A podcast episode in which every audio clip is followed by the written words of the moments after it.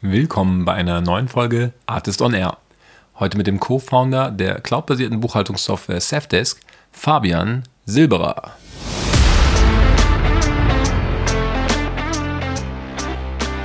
Wir wollen immer coole, starke Produkte bauen. Also ein Produkt, was wirklich ein Problem löst da draußen. Und äh, das, das zwingt dich dazu, extrem kundenorientiert zu sein, sehr stark darauf zu hören, hey, was bewegt die Zielgruppe wirklich? Und wie kannst du wirklich Wertschöpfung für die Zielgruppe äh, betreiben.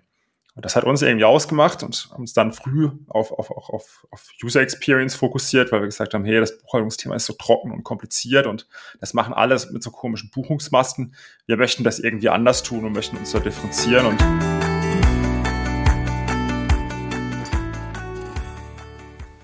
Ja, das ist schon beeindruckend, wie der Fabian im weißen T-Shirt mit äh, Trucker Cappy einem gegenüber sitzt und dann so ganz entspannt darüber erzählt, dass sie inzwischen irgendwie eine sechsstellige Anzahl Kunden haben mit äh, 20 Euro MAA, was ja dann schon irgendwo zwischen 2 und 18 Millionen MAA bedeuten würde, ähm, dabei 240 Leute führt und äh, ja, das Ganze aus Offenburg raus, ähm, wo er mal vor zehn Jahren angefangen hat. Und äh, jetzt immer noch an Safdesk, der cloudbasierten Buchhaltungssoftware arbeitet und noch lange nicht aufhören will. Ja, äh, ich äh, finde es äh, reduziert eigentlich äh, eine sehr einfache Formel. Ähm, er sagt einfach Produkt, Produkt, Produkt. Wir müssen einfach ein richtig gutes Produkt bauen und dabei ein Arbeitsumfeld schaffen, in, in dem er selber gerne morgens zur Arbeit geht.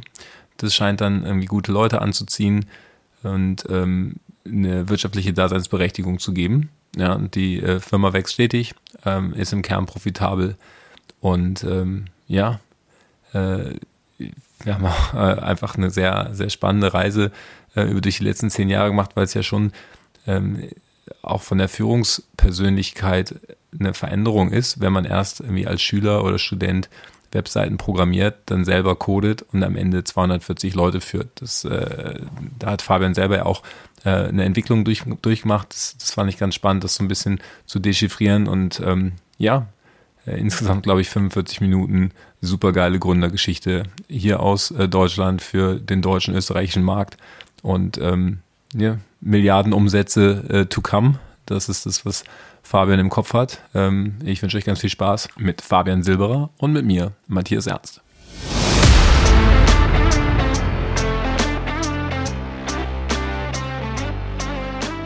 Artist on Air, der SaaS-Podcast für den deutschsprachigen Raum. Wertvolle Tipps von erfolgreichen Gründern, Top-Investoren und führenden Industriepartnern, die euch bei der Skalierung eures Unternehmens schnell und unkompliziert weiterhelfen. Zusammengestellt von Janis Bandorski, Julius Göllner und Matthias Ernst.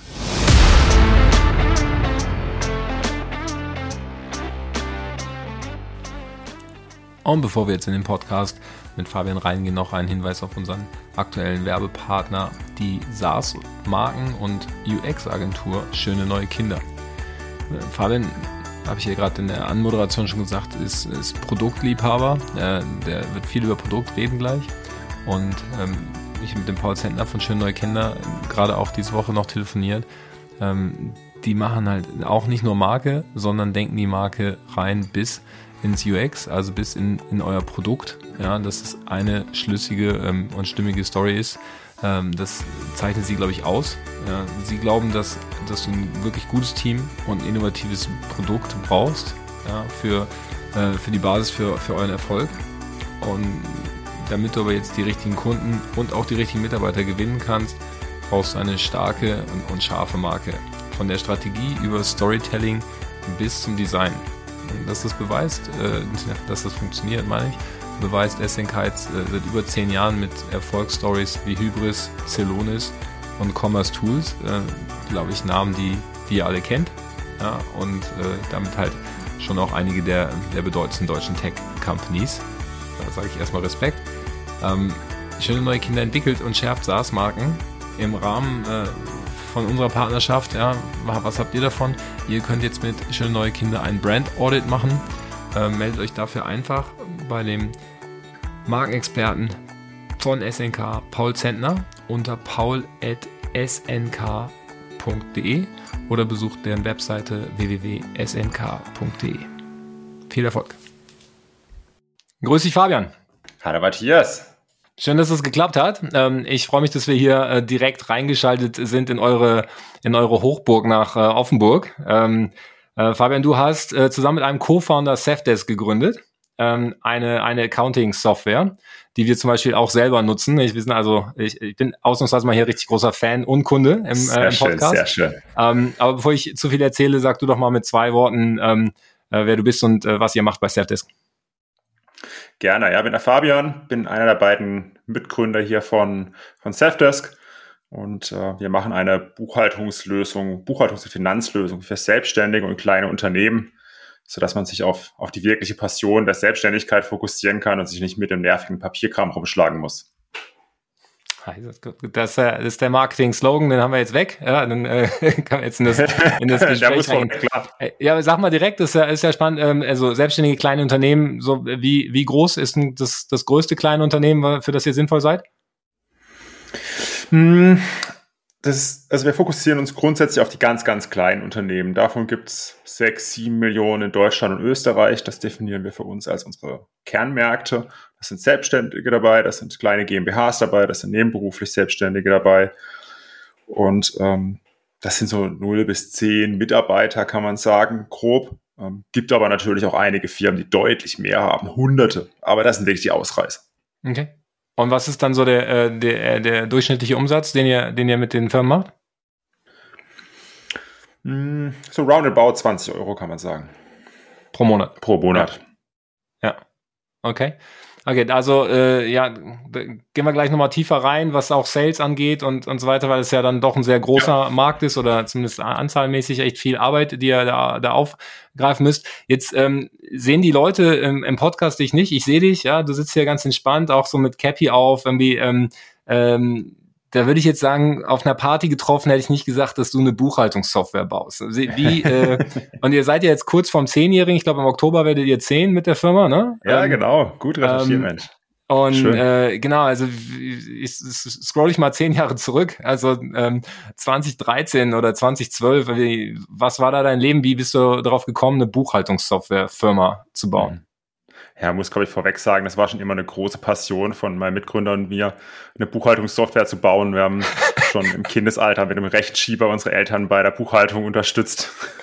ja, da musst du selbst schon lachen. Wie, wie nee, so tatsächlich nicht. Ja. Ähm, wir sind ein bisschen, wir sind ja dazugekommen, würde ich sagen. Wir haben Safdesk, also die, die Firma, die jetzt zehn Jahre alt ist, auch nicht mit dem Gedanken gegründet, dass wir einmal eine Buchhaltungssoftware machen. Ähm, es ähm, war direkt nach dem Studium. Mein Mitgründer und ich, wir haben uns in Karlsruhe bei unserem Studium kennengelernt. Wir haben beide, ähm, sag ich mal, beide so einen Techie-Hintergrund, wir haben beide gerne programmiert, wir haben den gleichen Dialekt gesprochen, die gleiche Programmiersprache gesprochen, beide in selbstständigen Familien groß geworden und irgendwie wollten wir unser eigenes Baby, unser eigenes Ding äh, machen. Ähm, dann haben wir gesagt, okay, was machen wir? Äh, erstmal haben wir alles gemacht, um überhaupt, sage ich mal, unsere Miete bezahlen zu können. Ne? Wir haben die GmbH gegründet, Webdesign gemacht, wir haben Software, entwick Software entwickelt für andere Unternehmen ja, und wenn man das, sich dann so selbstständig macht, dann kommt auch irgendwann der liebe Steuerberater zu dir und sagt, Jungs, wir müssen eure Steuererklärung abgeben, wir müssen eine Bilanz erstellen. Und ich so, okay, wie macht man denn das? Und äh, dann habe ich mich so zurückversetzt gefühlt, weil der, weil der Steuerberater hat genau das Gleiche gesagt, wie mein Papa schon eigentlich schon die letzten 20, 30 Jahre immer gemacht hat. Ja, sammelt alle Belege mal zusammen, macht die in Ordner und bringt mir die einmal im Monat durch. Ja, der Schuhkarton, ja. ja. Genau, ja. ja, den kennen wir. Ja. ja, wie physisch, haben wir dann gefragt. Und äh, da meinte er, ja, ja, physisch, wir tippen das ab. Das, wir brauchen das nicht digital. Wir sind super schnell im Abtippen. Und wir schauen uns an, wir haben ein iPhone in der Hand, wir haben Dropbox. Äh, das kann nicht wahr sein. Also haben wir gesagt, komm, lass uns, wir hatten Zeit, wir haben händeringend nach einem Produkt gesucht, lass uns doch was für uns selber bauen und haben damals ein Kundenprojekt genommen, was ursprünglich eine Rechnungssoftware war. Nur zum, der Kunde wollte damals einfach Kunden verwalten, Rechnung schreiben, und dann haben wir diese Software genommen und haben die eigentlich Stück für Stück umgebaut, bis die halt, würde ich sagen, diese Buchhaltungssoftware wurde, die Safdesk heute ist. Genau, okay. das war so Stück für Stück der, der Schritt dazu. Also Problem aus der eigenen Not heraus gelöst, festgestellt, hm, könnte ein größeres Thema da draußen sein. Das müssen doch eigentlich viele Unternehmen tun. Und dann feststellt, ah ja, das funktioniert. Ganz schnell ein Product Market Fit gefunden. Äh, damals wussten wir auch noch nicht, was so, ein, was so ein Product Market Fit eigentlich ist, aber wenn du, wenn du für 20 Euro Kunden akquirierst und die halt damals so 15 Euro im Monat dalassen, dann weiß man nach dem zweiten Monat, okay, unterm Strich geht das auf. Ja. Und äh, so, so hat es angefangen. Okay, das sind, das sind ein paar Sachen, die, die bei mir so aufkommen. Auf, auf LinkedIn steht, dass du ähm, Adviso-Founder bist. 2009 mhm. bis 2010. Ist ja. das noch eine Firma davor gewesen oder ist es dann ineinander übergegangen oder wie ordne ich das ja. ein? Hm, nee, das ist nicht immer, es war schon unterschiedliche Lebensphasen. Irgendwie mit, zwei, zwei, mit 13 bin ich mal dazu gekommen. Äh, ich wollte eigentlich Online-Gaming machen, ging aber nicht, weil ich am Bauernhof groß geworden bin. Da musste ich mir was anderes überlegen, was ich im Internet machen kann. Und äh, dann habe ich angefangen, Webseiten zu bauen. So, okay. aus Webseiten bauen wird irgendwann Softwareentwicklung. Und dann lernst du, okay, diese Internetwirtschaft, die ist irgendwie ganz cool, da passiert ganz viel. Ne? Ähm, Olli Samba damals äh, mit, mit, mit Crazy Frog und Co. und dann später natürlich auch Alando und alles ähm, ging plötzlich dann durch die Decke. Ja. Und Facebook wurde groß und irgendwie war so ein Goldrausch da. Also wollte man ein bisschen teilhaben. Ich habe dann auch die, das Glück gehabt, dass ich über einen, über einen Bekannten bei einem Karlsruher Startup ein bisschen mitarbeiten konnte als Schüler. Habe da so ein bisschen das richtige Programmieren gelernt. Habe dann gedacht, hey komm, jetzt kannst du auch was selber machen. Und bin dann auch wieder durch Zufall irgendwie hier in der Gegend äh, mit, mit, einem, mit einem Bekannten zusammengekommen und gesagt, hey komm, lass uns doch so eine Social Shopping Community bauen. Ähm, das haben wir probiert, haben da viel entwickelt, lange gewerkelt, hat leider nie so wirklich die Marktreife ähm, hm. bekommen. Und irgendwann haben wir dann noch gesagt, ist gut jetzt. Ja. Ja, das ist ja immer, das ist ja immer so die, die, die Stories, von denen man dann halt nichts hört. Aber ich, ich vermute, du wirst aus der Zeit irgendwie was gelernt haben, ja, weil der nächste Anlauf ist ja jetzt, läuft ja gerade besser. Ja? Also auf jeden Fall schon ja. mal länger als ein Jahr und ähm, äh, äh, was man so hört von außen auch ganz gut. Ja? Ähm, wie, ähm, wie, aber wie, wie kannst du den Moment kurz beschreiben, wo ihr gesagt habt, so wir ziehen den Stecker, wir lassen das? Also ähm, wie, was war da der hauptausschlaggebende Punkt? Kein Spaß mehr gemacht, keine Kohle? Beides, ja. Ja. Also wir haben einfach, glaube ich, weiß ich wie lange, aber ein paar Jahre dran rumgewerkelt. Das war alles nebenberuflich. Ja. Ich war noch Schüler oder dann auch, glaube ich, langsam Student. Ähm, und irgendwann hast du halt festgestellt, hey, du steckst da unglaublich viel Energie, viel, viel, viele Nächte rein. Und irgendwie bekommen wir das Ding nicht fertig, wir bekommen es nicht live. Und gleichzeitig stellst du auch fest, ah, das Geschäftsmodell ist irgendwie doch nicht so durchdacht, wie wir das uns am Anfang ausgemalt haben. Ähm, ja, mit dem wir dann haben wir gesagt, komm, oder ich habe damals gesagt, das ist nicht mein Ding. Ich fokussiere mich lieber auf das, was Geld bringt aktuell. Und das waren halt leider die Softwareentwicklungsprojekte und die Webdesign-Projekte. Und äh, dann, dann habe ich letztendlich mich darauf fokussiert und habe dann auch erstmal Mitgründer von heute, Marco, kennengelernt. Und das hat dann eben in dem Anlauf zu Safdesk geführt. Okay, verstanden. Und bei Safdesk hast du ja gerade selber auch gesagt, dass ihr erstmal angefangen habt, so projektbasiert zu arbeiten. Das heißt eigentlich auch von Anfang an äh, Geld verdient, ja, weil ihr quasi Service-Dienstleister wart erstmal und dieses ähm, Produkt Safdesk, was jetzt die, die Buchhaltungssoftware ist, ist dann irgendwann dabei entstanden. Ja? Genau. Das heißt aber, ähm, das heißt aber auch, äh, ihr werdet wahrscheinlich auch erstmal bootstrapped unterwegs gewesen sein. Und ähm, genau. wie lange, wie lange habt ihr an Safdesk gearbeitet, bis ihr eure erste Finanzierungsrunde gemacht habt? Hm. hm. Also wir haben bis 2017 Safdesk eigentlich als Nebenprojekt betrieben, weil wir, weil Safdesk noch zu wenig Umsatz erwirtschaftet hat, dass wir, sage ich mal, komplett uns darauf fokussieren konnten. Wir hatten dann auch, Gott sei Dank, auch schon die ersten Angestellten. Und ähm, natürlich haben wir auch vor 2013 schon wieder im Studium, also selbst diese Art Viso-Software damals, äh, ich habe ein paar Komponenten von da wahrscheinlich sogar ähm, dann auch irgendwann wiederverwenden können in Safdesk. Und ähm, so hat man dann, sag ich mal, mehrere Jahre eigentlich an Safdesk entwickelt und von 2013 2017, bis 2017 hat es dann auch wirklich angefangen zu fliegen.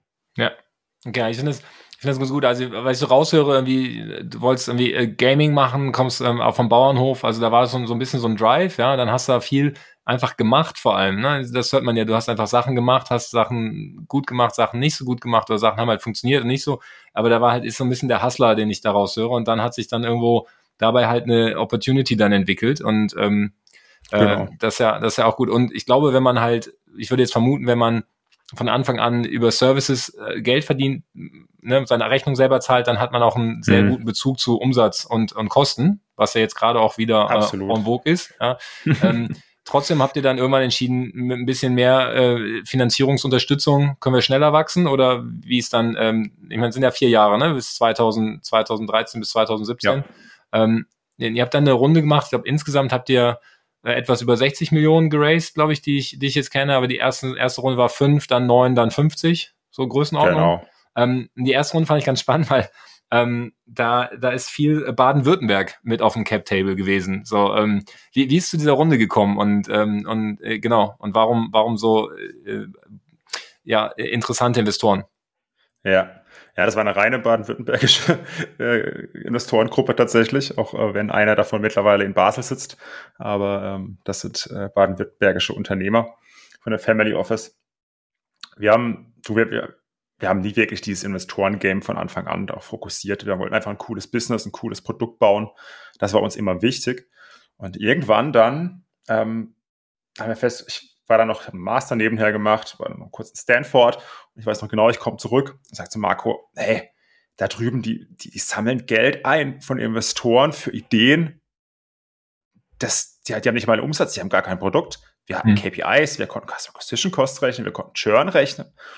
Und hast du Marco gesagt, hey, wenn die das schaffen, dann sollten wir das doch auch schaffen. Gut, was macht man, wenn man, wenn man 23 oder 24 Jahre alt ist und kein Netzwerk hat? Man sucht halt mal Netzwerke in der Gegend. Ne? Also für uns war ja, Berlin schon okay. noch weit weg zu dem Zeitpunkt. Dann sind wir nach Freiburg, dann sind wir nach Karlsruhe gefahren und bei solchen Business Angels Days haben wir da letztendlich gepitcht. Und ähm, genau, und so sind wir dann letztendlich dann Stück für Stück unser Netzwerk erweitert.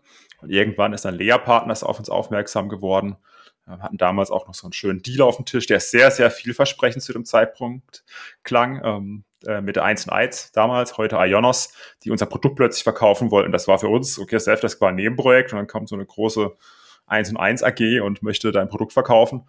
Das war für uns, das hat sich angefühlt wie so ein kleiner Ritterschlag. Ja. Und auf, auf diesen Zug ist letztendlich dann auch Lehrpartners aufgesprungen, hat ähm, das Family Office Wecken mit dazu gebracht und, und die MBG, hier das ist die mittelständische Beteiligungsgesellschaft Baden-Württemberg. Und mit denen haben wir dann eine Runde gemacht. Das war für uns aufregend, äh, war, weil wir die ganzen Themen auch nicht so richtig kannten. Haben viele, viele Fehler gemacht, haben auch vorher mal noch eine Business Angel Finanzierungsrunde verkackt, tatsächlich. Ja, und äh, dann aber mit denen hat es geklappt und äh, Lea Partners und Wecken ist immer noch stolzer Investor von Safdesk. Okay. Ja, äh, wobei ihr, wobei ihr es äh, Cap Table klein gehalten habt über die Zeit. Ne? Das habe ich auch mhm. ähm, ähm, in, in, einem anderen Podcast von dir gehört, dass ihr da sehr viel Fokus jetzt drauf legt, dass ihr sozusagen, ich glaube, das ist ja das Wichtige, so das Learning, was, was nimmt man daraus mit? Ja, also ihr habt eine Finanzierung bekommen, ja, weil ihr einfach ein gutes Produkt hatte, das ist dann gut, aber ihr seid da ein bisschen, ähm, höre ich raus, auch jetzt unstrukturiert rangegangen oder hattet das halt nicht so, nicht so mitbekommen. Ja, das war damals auch noch eine andere Zeit, glaube ich, ja, aber ähm, äh, ihr habt halt aus den, aus den Prozessen gelernt und ähm, was würdest du jetzt, was würdest du jetzt so im, im Nachhinein äh, anderen Foundern, die jetzt vielleicht dabei sind, ja, erste Produkt, ersten, erste Kunden und überlegen, ihre erste Runde zu raisen, was würdest du denn mitgeben als Learning? Was sollen die machen? Was sind die wichtigsten Tipps? Ich glaube, das Wichtigste erstmal, was, was, was uns immer geholfen hat und warum wir, glaube ich, heute auch noch erfolgreich sind und zukünftig hoffentlich auch noch weiter erfolgreich bleiben. Äh, wir wollten immer coole, starke Produkte bauen. Also ein Produkt, was wirklich ein Problem löst da draußen. Und äh, das, das zwingt dich dazu, extrem kundenorientiert zu sein, sehr stark darauf zu hören, hey, was bewegt die Zielgruppe wirklich und wie kannst du wirklich Wertschöpfung für die Zielgruppe äh, betreiben. Und das hat uns irgendwie ausgemacht und haben uns dann früh auf, auf, auf, auf User Experience fokussiert, weil wir gesagt haben, hey, das Buchhaltungsthema ist so trocken und kompliziert und das machen alles mit so komischen Buchungsmasken. Wir möchten das irgendwie anders tun und möchten uns da differenzieren und haben dann früher auch auf, auf, auf auf Automatisierung, auf künstliche Intelligenz fokussiert, aber immer nicht, weil wir künstliche Intelligenz machen wollten, sondern weil wir, weil wir halt einfach ein Problem lösen wollten für die Kunden. Das war, glaube ich, das ist nach wie vor die Grundessenz, die wir, für die wir die Fahne hochhalten im Unternehmen. Und ich glaube, das führt dann letztendlich zu einem guten Business. Ich glaube, wenn Kunden dein Produkt lieben, dein Produkt wiederverwenden, dann ist es einfach, das Produkt auch zu monetarisieren, zumindest im SaaS-Bereich, weil die Margen einfach gut sind, kontinuierlich, außer du äh, machst halt kein SaaS. Ähm, dann, dann ist es dann ist ein bisschen eine andere Diskussion. Und in dem Bereich, glaube ich, kannst du einfach monetarisieren, kannst dann auch einfach einen Vertrieb draufsetzen. Natürlich gehört Vertrieb und ein gutes Produkt immer Hand in Hand zusammen. Und dann werden Investoren auch einfacher auf dich aufmerksam. Also es bringt ja nichts, wenn du kein, wenn du da nicht weit genug bist, der Product Market Fit nicht da ist, ähm, da kannst du noch so viel mit Investoren quatschen und noch so vielen Konferenzen rumtingeln. Es wird sau schwer, da irgendwie Geld einzusammeln, meiner Meinung nach zumindest. Ja. ja. Und das hat uns dazu geführt, dass wir irgendwann mit Investoren in Kontakt kamen. Das hat es extrem leicht gemacht, weil wir gesagt haben, hey, hier ist ein Customer Acquisition Cost, hier sind unsere Neukunden, hier sind unser Churn. Passt doch, oder? Und das macht es einfach. Und wir haben zum Glück eine, die erste Finanzierungsrunde nicht geschafft. Das war die Business Angel Runde. Ähm, irgendwie 2015 müsste das gewesen sein oder 2016. Ähm, und das hat uns schon einiges gelehrt, weil wir da zum ersten Mal mit so einem Termsheet in Kontakt kamen, ja. äh, festgestellt, so Track, wie heißt, was ist das eigentlich? Was bedeutet das auch langfristig? Und da waren damals wollten über zehn Business Angel investieren. Das war damals für uns cool. Wir haben gedacht, das ist Standard. Irgendwann haben wir dann über die Jahre festgestellt, nachdem das dann nicht geklappt hat, Gott sei Dank hat das nicht geklappt. Weil so ein Flohzirkus mit zehn Business Angels, die dann nachher ein Drittel deines Unternehmens in der ersten Finanzierungsrunde gehören, ich glaube, ich bin mir ziemlich sicher sogar, wenn wir diese Runde gemacht hätten, wären wir nicht so erfolgreich, wie wir heute sind. Beziehungsweise das entwickelt sich ja. Ich meine, du, du machst ja selber auch Angel Investments inzwischen, ja. Ähm, ja. Deswegen, also Angel Investments per se sind ja jetzt nicht, sind ja jetzt nicht falsch, ja. Ähm, Absolut. Wie, wie, ist das, wie ist das in deinen aktuellen Investments? Äh, bist du da dann der einzige Angel oder ähm, seid ihr mit mehreren drin und die werden dann gepoolt? Ja, ja, teils, teils. Also ich glaube, alles hat seine Daseinsberechtigung.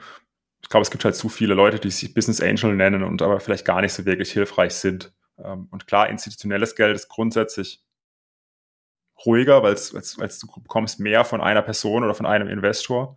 Ähm, aber dafür ist der Value-Add wahrscheinlich überschaubarer auch wenn natürlich viele Investoren denken, sie haben einen sehr hohen Value-Add. De facto ähm, ist das schon, glaube ich, Selbst- und Fremdbild schon weit auseinander. Hm.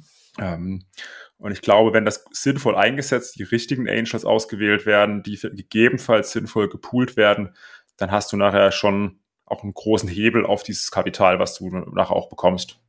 Ja, also das glaube ich wäre jetzt auch äh, wäre so meine Gegenposition. Ne? Ich, also ich glaube, ich habe äh, wir hatten selber bei uns äh, auch äh, zehn Angel drin, ja, aber halt äh, über eine Angel eine Angel-Gruppe, die gehörten alle zusammen und die haben es halt gepoolt und äh, wir hatten einen Ansprechpartner und der hat auch alles entschieden. Ja, und du hattest aber noch neun ja. andere, denen du, wenn du wolltest, eine Frage stellen konntest, die sich aber ansonsten nicht eingemischt haben. So und das war, glaube ich, das war wertvoll, ja. Ähm, weil es äh, also waren die Saarbrücker, ja, also sind auch gute Leute dabei und äh, die haben einfach in, in vielen, vielen Bereichen auch gerade was äh, so Online-Marketing irgendwie einfach mehr Ahnung gehabt als wir und dann hattest du so Ansprechpartner, aber genau das, du willst nicht zehn Leute haben, die mitreden, weil dann kommst du halt auch nicht mehr vorwärts. Genau. Ja, ne? Und genau. Ähm, ja, ich glaube, wenn man es vermeiden kann, sollte man auch in der allerersten Runde nicht ein Drittel seiner Firma abgeben. Das, äh, das haben wir ja schon bei, bei der Höhle Löwen oft gesehen und gelernt. Irgendwie, ähm, genau, das äh, das ist äh, außerhalb vom Fernsehen aber auch selten. Ja, ähm, ja. Genau, okay, aber ähm, also hatte so eine Runde, die, die nicht optimal irgendwie aufgesetzt war aus, aus Gründersicht und deswegen im Nachhinein sagst du glücklich, dass es dann einfach nicht geklappt hat,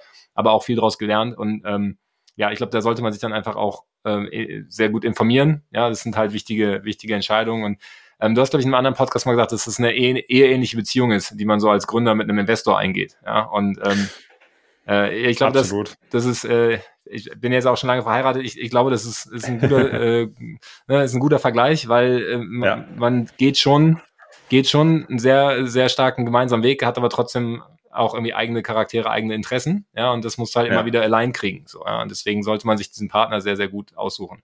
Okay, lass ich mal, lass ich mal so stehen. Ich ähm, war nicht nur Finanzierung machen. Äh, mich interessieren so ein paar andere Themen, die ihr aktuell im, im Business hat noch viel mehr. Ja? Also ihr habt da noch eine Nein, 9 Millionen Runde und eine 50 Millionen Runde gemacht äh, in 21, glaube ich, die 50 Millionen Runde. Das heißt, mhm. da kann, kann sich jeder hier im Podcast denken, dass die Bewertung gut war. ähm, also da, äh, da Glückwunsch. Äh, ich glaube, dass ähm, die, die klassische Frage gerade ist, wie, äh, wie lang ist die Runway? Wie, wie weit kommt ihr mit den 50 Millionen? Ja. Du, wir, wir denken nie in Runway, weil, also natürlich ist Runway wichtig, wenn du eine Runway hast. Wir haben aber immer versucht, das Safdesk-Business so aufzusetzen. Es lag auch daran, weil wir einmal ich kurz vorm Ausstanden, nachdem die erste Finanzierungsrunde mit Business Angels nicht geklappt hat. Ähm, da hatten wir eine One-Way. Und ähm, seither planen wir immer, wenn wir Geld einsammeln, das muss sofort wieder auch, also nicht sofort, aber in einem adäquaten und einem gesunden Zeitraum zur Profitabilität führen. Mhm. Und äh, wir haben heute noch genug Geld auf dem Konto. Das, das wird uns die nächsten Jahre noch, äh, können wir gut investieren. Aber ähm, wenn wir wollten, könnten wir jederzeit profitabel sein. Und der aktuelle Finanzplan, den wir verfolgen, der führt auch in einer adäquaten Zeit zur Profitabilität. Und auch die letzten Monate, wir haben, nachdem wir festgestellt haben, das Geld wird knapper am Markt da draußen und die 2021, 2022 Zeiten sind vorbei, haben wir halt auch klar gesagt, hey, okay, für uns ist jetzt eine gesunde Mischung zwischen Wachstum und Profitabilität wichtig und wir hatten die letzten Monate jetzt auch schon schöne, profitable, zumindest auf Cashflow-Seite, äh, Monate teilweise. Ja, na super. Also ne, ich glaube, euer, euer Produkt äh, ist im Kern profitabel und dann kannst du das genau. Geld ja trotzdem aufnehmen, um sozusagen in Wachstum zu investieren. Ne? Was sind äh, was sind das für Fälle? Ist das äh, überwiegend dann? Du hast ja auch gesagt, ihr fokussiert euch auf Deutschland und Österreich. Also mhm. Internationalisierung höre ich da jetzt nicht so raus. Irgendwie, wofür wofür habt ihr das Geld quasi dann aufgenommen? Also was sind die Wachstumsfelder, die ihr angeht? Hm. Deutschland ist einfach ein riesiger Markt. Ne? Da ist noch sehr, das sehr viel unbearbeitet. Die meisten verwenden keine Cloud-Buchhaltungssoftware. Das irgendwie 10, maximal 20 Prozent der Unternehmen verwenden so eine Art von Software. Und wir glauben, dass das Produkt, sage ich mal, noch sehr viel Entwicklungspotenzial hat in alle möglichen Richtungen. Also zum einen äh, ist es uns wichtig, Ende zu Ende Safdesk wirklich nicht nur Buchhaltung, sondern auch Steuern abbilden zu können. Uns ist wichtig, dass die Steuerberater auf Safdesk sinnvoll integriert werden, sodass letztendlich gemeinsam die Zahlen oder dass die Buchhaltung beendet werden kann und abgeschlossen werden kann, sodass dann schnellstmöglich auch der Mehrwert aus den Daten heraus generiert werden kann. Man möchte ja sehen, hey, wo stehe ich eigentlich in meinem Unternehmen? Wo entwickelt sich der Cashflow hin? Wo, wo gebe ich zu viel Geld aus? Wo gebe ich vielleicht zu wenig Geld aus? Welche, welche Rechnungen sind noch offen? Und das können wir größtenteils schon in Echtzeit darstellen. Ähm, aber wir glauben, dass das eben mit einer cleveren Kombination aus Bank, Unternehmen und Steuerberatung auf, Seft, auf der Safdesk-Plattform viel effizienter geht. Und deswegen entwickeln wir eigentlich in diese in die Produkterweiterung rechts und links von der Wertschöpfungskette. Da ist unser Partnernetzwerk sehr wichtig. Wir haben mittlerweile knapp 50 Partnerintegrationen bei Safdesk. Mhm. Ähm, eben das Thema Steuer bewegt uns immer mehr und natürlich auch die Steuerberater und Buchhalter auf Safdesk noch tiefer zu integrieren, sodass auch die einen Mehrwert an Safdesk sehen, hey, das funktioniert, ich kann damit Zeit sparen, ich kann mehr Zeit auf die Beratung des einzelnen meiner Mandate fokussieren ähm, und dann sind alle happy. Mhm. Ja, jetzt sind wir ja ganz am Anfang gestartet mit so einem Markt von sechs bis sieben Millionen potenziellen Kunden. Ja. Ähm, also sehr, sehr divers, sehr verstreut. Äh, wie viel davon habt ihr schon äh, eingesammelt? Eine sechsstellige Anzahl, ne? Kann man glaube ich sagen. Ja. Okay, ja, uh, fair enough. Ähm, und äh, also noch genug zu tun, hast du ja auch gesagt, ja. So und äh, genau. äh, ähm, wie, wie, wie geht das an? Ich, wenn ihr jetzt aufs Produkt setzt, denke ich, irgendwie ein Teil von eurem Team äh, wird wahrscheinlich halt irgendwie Entwickler sein, ja, und an dem Produkt arbeiten. Genau. Ähm, in, und wenn du sagst, Sales irgendwie 20 Euro im Monat ist jetzt nicht so viel, das ist ja dann wahrscheinlich schon ähm, äh, viel Product-led Sales. Ja, ich, äh, ich habe jetzt gesehen, ihr seid bei OMR seid ihr als SEO-Könige irgendwie auf die äh, auf die State of the German ja, Internet da sind wir stolz drauf. Ja, ja das, das ja. fand ich auch schön. Ja, hab mich gefreut. Ähm, also irgendwie, äh, gib uns mal einen Einblick, wie wie holt man sich die nächsten sechs Millionen Kunden? Ja. Hm. Zum einen glaube ich schon eingangs erwähnt, Produkt ist glaube ich King für uns. Wir mhm. glauben Safdesk muss sich selber verkaufen. Ne? Heute kennen wir das alle unter dem Stichwort Product-led Growth. Das haben wir von Anfang an forciert, weil einfach dieser klassische Sales-Kanal für uns nicht funktioniert hat. Warum auch immer. Vielleicht habe ich nicht gut genug Cold Calling gemacht, was auch immer. Auf jeden Fall haben wir dann sehr stark auf, auf Marketing gesetzt und einfach ein Produkt, was sich sehr gut verkauft. Melde sich an, teste die Software ganz, ganz niederschwellig und entscheidest dann wirklich, hey, das passt für mich oder passt nicht. So, diesen Kanal, diesen Funnel befeuern wir letztendlich immer durch, ich würde sagen, sind drei Buckets. Das eine ist Weiterempfehlung. Mhm. Das setzen wir vor allem auf unsere stehende Kundschaft und auch zunehmend auf die Steuerberater da draußen. Die sollen Safdesk empfehlen, weil sie happy sind, weil es funktioniert und letztendlich dann auch, sag ich mal, als Unternehmer zeigen kannst, hey, ich habe da was Cooles für dich, das passt, schau, mal, schau, schau, es doch mal an, ob es vielleicht für dich auch passt. So, das zweite ist für uns dann Content. Und da sprechen wir SEO natürlich sehr wichtig für uns. Ähm, generieren damit viele hunderttausend Visits im Monat auf unserer Webseite mit Blog, Lexikon, Ratgeber und, und, und. Vorlagen. Ähm, das wurde, glaube ich, auch beim, bei, von, von Philipp Westermeier im State of the German Internet äh, gezeigt als Upper Funnel Strategie. Und das dritte, was mittlerweile auch ganz gut, oder das in dem Organic Content Bucket, was da gut funktioniert, ist YouTube, Influencer, ähm, etc. Einfach durch andere Content-Plattformen, egal ob Bewegtbild oder Text, ähm, gemeinsam Zefdesk zu platzieren, entweder mit eigenem Content oder mit co-kreiertem Content. Und das letzte Bucket, das ist dann das, wo wir wirklich Geld ausgeben in eine Art Performance Marketing oder auch Brand Marketing. Und das da ist SEA eine Rolle, da ist Affiliate eine Rolle, da ist, da ist mittlerweile auch Brand Marketing in Form von TV-Werbung eine Rolle. Ähm, so, so sind wir ziemlich breit aufgestellt vom Marketing-Mix, versuchen das wie ein Portfolio eigentlich zu managen, würde ich sagen. Mhm. Ja, ja, das klingt ja gut. Jetzt ähm, äh, habe ich gesehen, dass ihr ein neues Office baut ähm, äh, und habe ich gefragt, wie, wie viele Leute seid ihr eigentlich? Ja, also äh, mhm. letztens haben wir, glaube ich, so knapp über 150, äh, aber es ist schon ein bisschen eine Weile her. Wo, wo steht ihr aktuell? 240, 250 mhm. sind wir. Ja. Okay. Ja, und dann, ähm, das fand ich, fand ich halt spannend, weil äh, ein anderes Zitat, was ich, was ich von dir gesehen habe, war so, ähm, wir sind ja keine WUler, wir, wir sind auch nicht aus Berlin, ja. Wir hätten nie gedacht, dass wir eine große Firma bauen können. So, ja, das äh, äh, hast du hast du irgendwo mal gesagt und äh, ich fand es ganz schön, weil äh, ihr habt halt einfach zu zweit angefangen, habt halt was gemacht und jetzt habt ihr halt 240 Mitarbeiter, baut äh, baut in, in Offenburg ein eigenes Büro, ja, anscheinend auch ein schönes, so was ich von dem Konzept gesehen habe und Ziel, ähm, ja.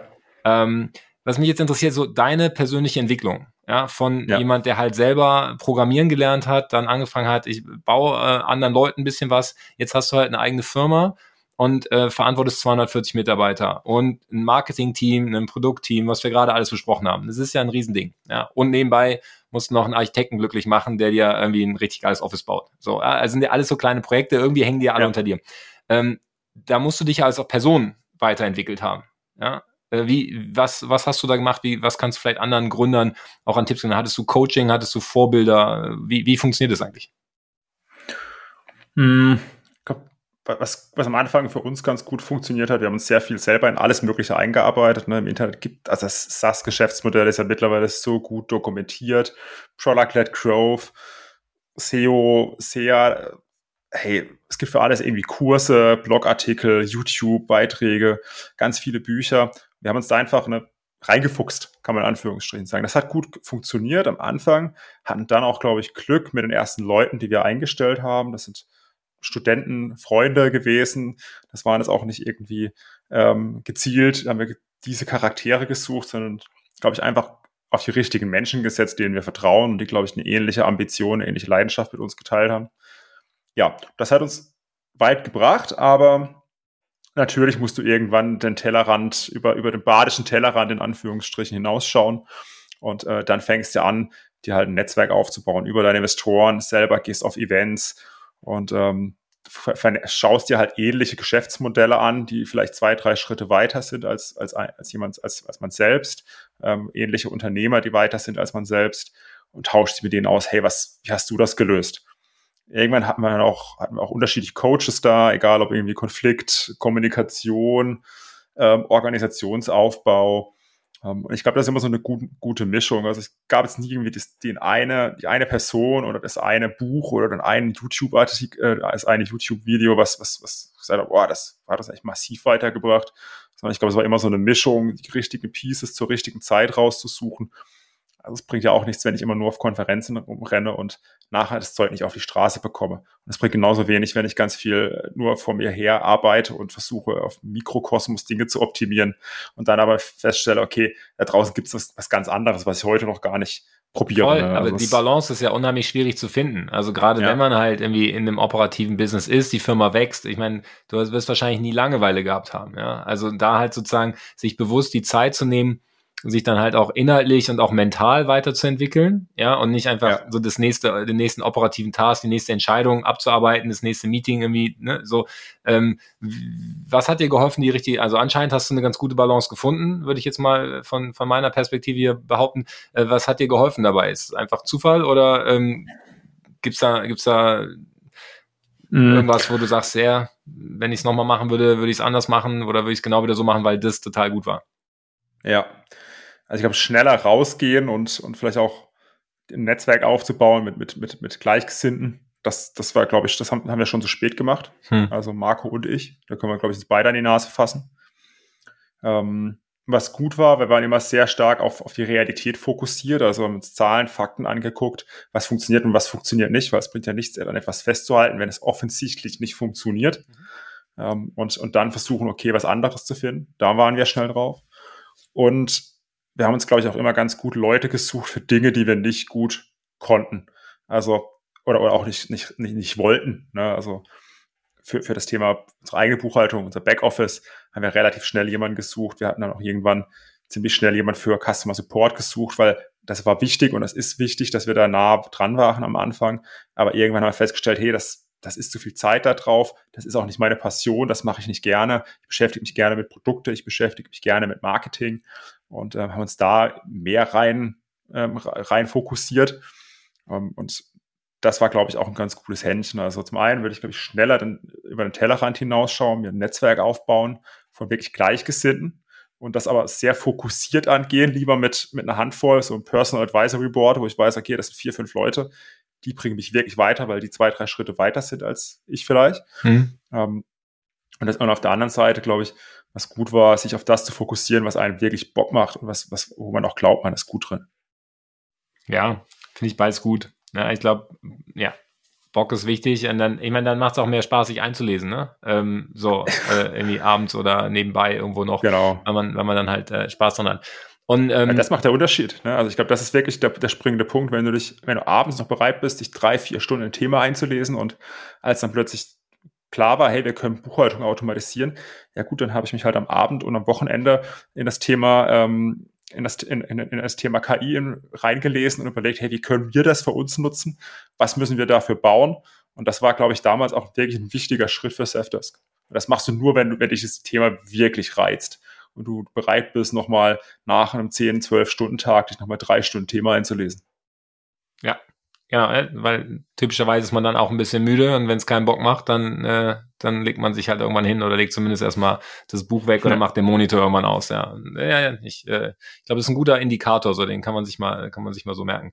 Ähm, und äh, jetzt, jetzt habe ich äh, auch gesehen bei euch auf der auf der äh, LinkedIn-Page, dass ihr sehr viel so, ich glaube, ihr macht so ein Cultural Day, ihr habt äh, mhm. so eine eigene eigene Sprach Sprache definiert, wo die Wörter alle mit Seth anfangen, ja, Seth Members und so weiter. Und ähm, äh, das ist ja zum Beispiel, das ist ja auch einfach ein, das ist ja so ein Führungsstil, das ist ja auch einfach ein, ne, ein Mittel, irgendwie Kultur irgendwie dann auch zu schaffen oder halt äh, ja Verbindung zu der zu der Firma. Äh, wie seid ihr darauf gekommen? Ist es ist einfach so ein Ding von euch? Ist jemand aus dem Team gewesen, der das geprägt hat? Wie wie ist die Kultur bei Safdesk entstanden? Ja. So dass jetzt, mm. muss man ergänzen, im neuen Office ein Auditorium mit Rutsche geplant wird. Ja, bei einer 240 Mann Bude, die äh, die äh, Accounting Software macht. Ja. Das kommt wahrscheinlich auch so ein bisschen aus dem Ur, aus dem Urgedanken. Wir, wir haben halt, wir wollten halt etwas tun, was uns selber Bock macht. Mhm. Und wir wollten Produkte bauen, die uns Bock machen. Wir wollten eine Firma haben, wo wir selber gerne arbeiten. Das ist nach wie vor, was uns, glaube ich, antreibt, was unsere Kultur prägt. Und äh, wir kamen teilweise aus einem Corporate-Umfeld und das hat jetzt alles keinen Spaß gemacht. Der Marco erzählt, zieht bis heute den Vergleich zu, zu Siemens, wenn er wieder merkt, okay, jetzt denken wir gerade zu corporate oder sind so kompliziert. Sagt er, okay, das habe ich früher schon bei Siemens so gemacht, lass uns das bitte nicht machen. Ähm, du warst ja dabei, ich war gerade noch im Gespräch mit äh, Julius und äh, er hat genau das hat er auch gesagt. Wir müssen aufpassen, dass wir da nicht zu corporate werden. Ne? Genau, er ist, ja. ich kenn, kann ich kann ich gut nachempfinden. Ne? Das, ja das äh, hat euch angetrieben, also eine Firma aufzubauen, äh, wo ihr selber gerne hingeht jeden Tag und glaubt, dass genau. die anderen da auch gerne hingehen. Genau, und da gehören halt ein paar Dinge dazu, wie hey, einen guten Umgang miteinander, äh, die richtigen Leute, die auch Bock haben äh, und, und auch eine Ambition teilen und, und aber gleichzeitig auch ein Umfeld, was einfach Spaß macht. Heute ist Umfeld natürlich ganz anders als irgendwie vor drei, vier Jahren äh, vor, vor Covid. Aber äh, auch da gehört irgendwo ein Ort zusammen, wo man, finde ich, zusammenkommt und gemeinsam Feste feiert, gemeinsam Erfolge feiert und auch äh, äh, das Scheitern gemeinsam feiert in irgendeiner Form. Hm. Ja, das ist eigentlich eine gute Überleitung zu dem Thema ESOP, ja, weil gemeinsam Erfolge feiern ähm, und Mitarbeiterbeteiligung, das ist ja sowas, äh, was dann eigentlich eine Umsetzung davon ist. Ihr habt, äh, mhm. ihr habt jetzt ein ESOP-Programm eingeführt oder neulich. Ähm, mhm. Ich finde das ein das ganz spannendes Thema, weil es ja ähm, einfach auch die deutsche Startup-Szene gerade generell so ein bisschen geht, ja, irgendwie ESOP-Regeln und äh, wie kann man es vereinfachen und so weiter. Also äh, erklär doch mal ganz kurz, äh, was ihr gemacht habt und ähm, wie, wie eure Mitarbeiter da, da sich jetzt äh, ähm, an mhm. der Firma beteiligen können. Mhm. Ja, wir haben jetzt ganz frisch unser, unser, unser Stock virtuelles Stock Options Programm für, für Mitarbeiter komplett zugänglich gemacht. Früher war das äh, dem Management vorbehalten. Mhm. Und ich glaube, das ist so der klassische Weg, den wahrscheinlich die meisten VC-finanzierten Startups oder auch andere gehen. Und die haben gesagt, hey, irgendwie möchten wir das, möchten wir Safdesk auch ein bisschen demokratischer aufbauen, was das Thema Ownership angeht, was das Thema Erfolg angeht. Und dass wir eben nicht nur für uns Gesellschafter arbeiten, sondern das auf breitere, auf breitere Füße stellen. Ja. So. Und dann habe ich gesagt, okay, was kann man dafür tun? Deutschland bildet jetzt nicht die beste Regulatorik, wie wir auch aktuell wieder kennenlernen in der öffentlichen Diskussion. Haben dann trotzdem einen Weg gefunden, wie wir, wie wir allen Mitarbeitern bei Safdesk VSOP zugänglich machen können. Das heißt, wenn du bei uns anfängst, dann bekommst du initial ein Paket und das ist geschenkt, 1000 Euro pro Jahr im Wert von Anteilen. Die sind auch nicht irgendwie schön gerechnet, sondern wir versuchen da eine realistische Bewertung für Safdesk zu finden und bekommst da 1000 Euro geschenkt pro Jahr ähm, und kannst gleichzeitig auch noch von deinem Gehalt etwas umwandeln, wenn du möchtest. Ähm, manchmal gibt es auch ein bisschen mehr on top, aber in der Regel ähm, kriegst du kriegst du die 1000 Euro geschenkt und dann kannst du überlegen, ob du von deinem eigenen Gehalt nochmal was umwandelst, bekommst da auch nochmal, nochmal, nochmal, nochmal, nochmal mehr on top, 50 Prozent sind es, glaube ich. Das heißt, ähm, wenn du 100 Euro eintauschst pro Monat, dann bekommst du im Endeffekt 150 Euro im Wert von virtuellen Anteilen von Zefdesk. Okay. Ist gut. Wenn man gerade kein Cashflow-Problem hat, dann kann man, kann man sich da erstmal gut eindenken. Und das ist dann einfach, okay, dann habe ich virtuelle Anteile, die, ähm, die liegen erstmal da rum und ähm, die, wenn dann irgendwann die, die Firma verkauft werden sollte oder an die Börse geht, dann, äh, dann kann ich die liquidieren und, ähm, genau. ja, und kriege dann eventuell dann Geld dafür zurück. Ganz genau. Die sind im, im Rang äh, bei der, beim Kapitalfluss oder beim Wasserfallmodell sind gleichgestellt mit den Anteilen von Marco und von mir. Also da gibt es auch keine irgendwie okay. versteckten äh, Liquidationspräferenzen, die da nochmal äh, reinfunken könnten. Ja, das ist sehr ähm, fair. Sondern ja. Ja, aber sehr, das, allein sowas, das wissen ja dann auch ganz viele Angestellte nicht oder einfach generell Menschen, die sich nicht damit beschäftigen, äh, wissen, wissen ja nicht mal, was eine Liquidations, äh, äh, Liquidationspräferenz ist, ja. Und äh, ja. Äh, wenn man es dann halt so aufbaut, dass sie dann äh, als letztes Geld kriegen, dann kriegen sie halt oft auch keins mehr. Ne? Das ist, äh, insofern ist das fair, dass ihr das sozusagen proaktiv da einbaut. Ähm, und was, wenn ich aus der Firma ausscheide oder äh, ja, also jetzt mal nicht, weil ich was geklaut habe oder äh, mhm. ne, sondern gut, gutwillig ausscheide, aber manchmal zieht man ja einfach weiter, ja, oder mhm. äh, heiratet nach New York und dann ist vielleicht Self-Desk Remote nicht mehr das, worauf ich Bock habe, sondern dann mache ich halt irgendwo Accounting in New York, ähm, was ja. auch immer. Äh, behalte ich die Anteile dann? Ja, wenn du mindestens ein Jahr bei Safdesk warst, dann ja. Okay. Also der haben ein Jahr Cliff, ne? Ja. Das kennen wir. Und danach darfst du die gewesteten Anteile, die monatlich zugeteilt werden, also monatliches Vesting ist danach, äh, darfst du dann auch behalten. Ja, okay. Ja, das klingt fair. Ähm, habt ihr das äh, euch selber ausgedacht? Habt ihr einen spannenden Anwalt dazu genommen? Weil es ist ja nicht ganz einfach, in Deutschland das zu kriegen, auch ähm, äh, ne, aus einer Steuerthematik dann und äh, genau so eine Bewertungsfrage und so weiter. Es ist, ist ja am Ende dann im Detail ist ja doch komplex. Ja. Es ist super kompliziert, es ist super nervig. Ganz ehrlich, wenn ich gewusst hätte, dass es so viel Aufwand ist, hätte ich es mir doch noch mal länger überlegt, es so schnell einzuführen, ja. weil wir haben es massiv unterschätzt. Also unser, unser, unser People Operations Team hat sich wahrscheinlich jetzt über ein halbes Jahr damit beschäftigt, wirklich mit fast mit vollem Fokus, das hieb- und stichfest zu machen, kommunikativ sauber aufzubereiten. Von PwC haben uns Anwälte unterstützt, von, von der Tech-Seite, von, von natürlich auch von der gesellschaftsrechtlichen Seite. Ähm, unsere Investoren haben uns das, haben uns das von Anfang an unterstützt. Das war schön. Also das war das kleinste Problem.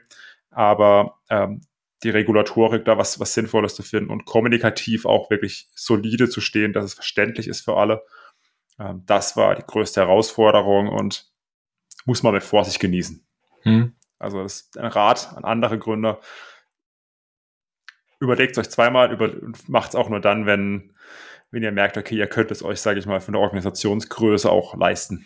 Ja, ja, beziehungsweise oder halt irgendwie gucken, ob es jetzt einfacher wird in Zukunft. Ne? Also es gibt ja, also es gibt auf der regulatorischen Seite ja. Schritte ähm, oder oder auch ähm, auch Firmen ja wie, wie wie Gaia zum Beispiel, die sich jetzt auch das ja. Thema so vorstellen und das halt sozusagen auch mit einem Tech-Produkt irgendwie ein bisschen unterstützen, damit es halt dann einfacher wird. Ähm, äh, genau, also da muss rein, weil die die Idee im Kern, also das das verstehe ich ja auch und das das ist ja eigentlich es soll ja nicht daran scheitern, dass es zu aufwendig ist für den Gründer, sondern eigentlich ist ja die Idee, dass du halt Mitarbeiter, die mithelfen, die Firma aufzubauen, ja, ich meine, die arbeiten ja alle mit daran, dass die irgendwie auch an dem Erfolg dann partizipieren. Ich meine, du hast auch irgendwo geschrieben, dass, dass du es gut findest, weil, weil du merkst, dass in der Kultur dann halt so ein bisschen Unternehmertum oder unternehmerischer Gedanke reinkommt, dass halt jeder irgendwie sich ein bisschen mehr Gedanken macht, warum komme ich eigentlich zur Arbeit und warum wächst äh, Selfdesk am Ende, ja, wenn ja. ich hier was mache, ist es dann eigentlich besser für die Firma oder nicht. Und das ist ja total viel wert, wenn wenn das nicht nur auf der Management-Ebene ähm, ne, im, im, im Hinterkopf genau. eine Rolle spielt, sondern eigentlich auch auf anderen.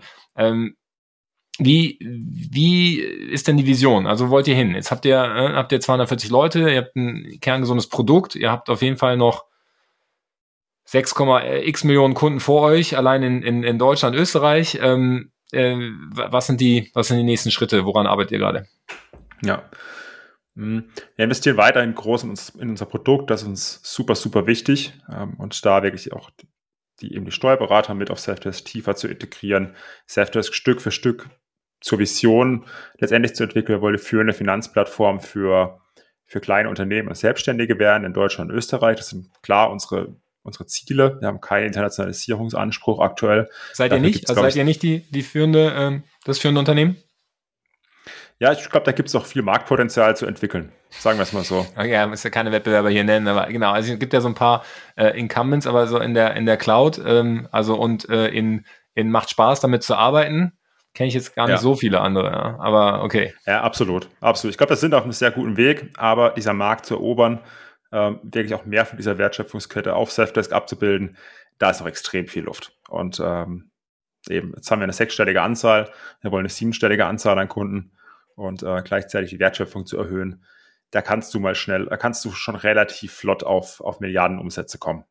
Hm. Wenn, wenn du das schaffst, diese Vision zu erreichen.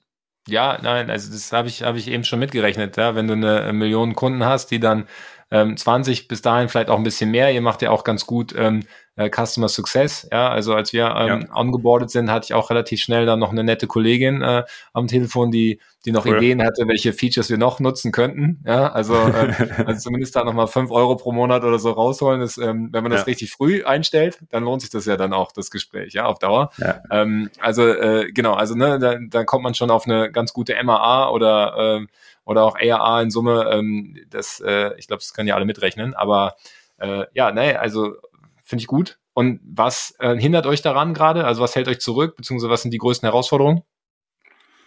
Ich glaube, die größte Herausforderung ist auch, auch Produkt. Also ähm, ich finde es immer wieder witzig zu sehen, wie viel wir früher geschafft haben in der Entwicklung, als, als, als die Entwicklungsabteilung noch klein war. Hm. Ja, natürlich ist mittlerweile ein ganz anderer Standard. Ne? Du programmierst mit Unit-Tests, du programmierst, äh, die, die Software muss skalierbarer sein, muss verteilt arbeiten können, muss ausfallsicherer sein. Das ist nicht mehr diesen Prototypen-Code von früher, sondern halt irgendwie Industriecode, ne, der halt sich bewahrheiten muss, auch, auch über Jahrzehnte vielleicht. Und ähm, aber es ist schon krass, wie, wie plötzlich die Entwicklungsgeschwindigkeit auch langsamer wird. Und äh, wir, diese Organisation, die, Product Engineering, das sind jetzt irgendwie 120 Leute, ähm, skalierfähig und, und auch die Produktentwicklungsgeschwindigkeit zu erhöhen, das ist eigentlich so der wesentliche Faktor. Wir, wir haben relativ klaren Plan, was wir die nächsten Jahre bauen wollen, was Safdesk noch fehlt. Ein paar Dinge müssen noch weiter validiert werden, müssen wir gucken, okay, ist da wirklich, was, was kommt in welcher Reihenfolge vor allem? Ähm, aber das ist eigentlich unsere größte Herausforderung. Ähm, okay. Natürlich auch im Marketing diverse Herausforderungen, aber ich sag mal, wenn wir ein Produkt das Rennen weiter so gewinnen wie aktuell, dann bin ich sehr, sehr zuversichtlich, dass der Vision nicht viel im Wege steht. Aber ich glaube, das ist aber auch nicht die, das ist auch die schwierigste Herausforderung, die Kultur genau. zu behalten, schnell agil zu bleiben, die richtigen Leute zu finden und einfach ein verdammt geiles Produkt zu bauen. Ja, ich hätte jetzt gesagt, so vom, vom Rückenwind ähm, würde ich, würde ich mir da so eine, so eine ruhige, konstante Brise vorstellen. Ja? Accounting musst du halt machen. Ja, also genau. die Kunden, der, der Kundenbedarf ist da. Deutschland ist wahrscheinlich auch äh, so ein eigenes Tierchen. Da kommt jetzt auch nicht so schnell der Amerikaner um die Ecke mit einer eigenen Software, weil es wahrscheinlich hier sehr viele ja.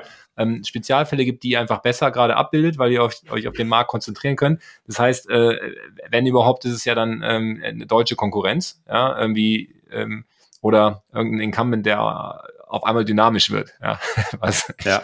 was mich überraschen würde. Absolut. Ja. Okay, ja, cool. Ja, das trifft ganz gut. Ich mag den Vergleich mit der Brise. Das, ist, das ja. trifft ganz gut. Naja, also ich meine, es gibt ja immer so wieder manche, manche äh, Industrien, die leben ja davon, dass dann auf einmal ganz starker Rückenwind ist. Und dann sagst du ja immer, auch Schweine können fliegen, wenn genug Rückenwind ist und so. Und dann, wenn der dann aber weggeht, ja. ja. dann krachen sie halt runter. Und ich glaube, bei euch ist es ja, ist es ja anders. Es ist halt einfach so ein konstanter, konstanter Markt, konstanter Pain. Ist jetzt auch nicht, wahrscheinlich das, was super exciting ist, äh, aber es muss halt gemacht werden. Und wenn es halt einfacher geht. Ähm, jetzt hast du beim Thema einfacher, ja, hast du KI erwähnt. Ich finde, man kommt kaum noch durch ein ähm, SaaS-Gespräch ohne KI. Ja, ähm, mhm. Du hast aber fairerweise auch direkt eingeschätzt, dass ihr KI schon gemacht habt, als es noch kein Buzzword war, sondern einfach, weil es eine, eine, eine Art von Problemlösung für euch war. Äh, wie ist denn, äh, also wie viel KI macht Safdesk aus? Also ist es ein, sagst du, ist es jetzt ein Kernbestandteil? Ist es auch, äh, ist es viel Intelligenz oder ist es eher Machine Learning? Also was ist deine KI-Perspektive auf, auf Safdesk und äh, eingeordnet ja. in diese, in diese Metadiskussion, die wir gerade haben in Deutschland? Hm. 2017, als wir dann das, das Thema Buchhaltung automatisieren wollten, uns angeguckt, was für Lösungen gab es ähm, zu dem Zeitpunkt. Dann haben wir festgestellt, eben diese Klassifizierungssysteme und diese Texterkennung, ähm, äh, Texterkennungssysteme, die wirklich semantisch Text verstehen und das brauchen wir ja auch, so einen Beleg zu identifizieren, was für eine, was, was wurde da verkauft, wer hat das verkauft, an wen wurde das verkauft, hm. welche Umsatzsteuer stellt da, ähm, ist da dahinter. Ähm, das haben wir auf 2017 früh entdeckt. Hey, da können wir was mit, mit Deep Learning damals machen, also mit Machine Learning und ähm, haben da eine, eine clevere Kombination aus, okay, semantischer Extraktion ähm, der Daten gebaut und gleichzeitig einer, einer cleveren Machine Learning Klassifizierung. Das ist nach wie vor, sag ich mal, der wichtige Bestandteil bei Safdesk. Aber ich würde das nicht sagen, natürlich ist Safdesk jetzt kein pure KI-Produkt wie ChatGPT, was, was voll die Wertschöpfung aus, aus, aus der KI betreibt, sondern äh, Safdesk, bei Safdesk ist KI ein Mittel zum Zweck, um gewisse Probleme zu lösen. Aber wenn die, wenn die Probleme jetzt bei euch schneller oder besser gelöst werden, weil, weil KI sich sozusagen extern stark und schnell weiterentwickelt? Aktuell würde ich sagen, nein. Ähm, es gibt diverse Probleme, die, glaube ich, sehr spannend sind, auch noch mit KI sich noch besser zu lösen. Also gerade das Thema Buchhaltungsautomatisierung, das Thema Cashflow-Planung mhm. und auch Vorhersagen zu treffen, hey, wo das Unternehmen sich hinentwickelt, was eventuell auch zu zu einem Steuerfuck-up irgendwann führen könnte. Ähm, aber es ist nicht so, dass du sagst, okay, Safdesk ist eine Anwendungssoftware. Ne? Wir bauen an, wir, wir, es hilft, Probleme in einem Unternehmen zu lösen. Und das ist wesentlich davon abhängig, dass das Problem erstmal leicht zugänglich ist und gut in der Cloud funktioniert, das von überall gemacht werden kann. Das ist, sage ich mal, der Kern von Safdesk. Und dann kannst du darauf aufbauend einige Dinge schön und clever automatisieren. Alright. Ja, das finde ich gut. Und ähm, wenn wir jetzt, äh, wenn wir jetzt uns in, in drei Jahren nochmal sprechen, ja, ähm, wo, wo steht ihr dann? Und äh, worauf bist du dann am, am, äh, am stolzesten? Auch da, ich komme nochmal zurück. Ich habe es heute, glaube ich, schon oft genug gesagt. Ähm, ich möchte echt beim Produkt noch wesentliche Fortschritte machen. Das ist das ist mir das Allerwichtigste. Ich hoffe, wir können dann aus, ich kann aus, aus unserem neuen Office funken. Ja. Beziehungsweise, dass ich nicht hoffe, dass, dann müssen wir bis Ende des Jahres drin sein, sonst, sonst, es gibt Ärger. Sonst ist eng, ja. Okay. Äh, vielleicht kann ich dir auch dann die Rutsche vorstellen und, ähm, und hoffe dann natürlich, dass wir mit, bei den, mit noch mehr Safdesk-Mitstreiter haben. Ja. Und wer weiß, vielleicht haben wir dann auch schon eine vierstellige Anzahl.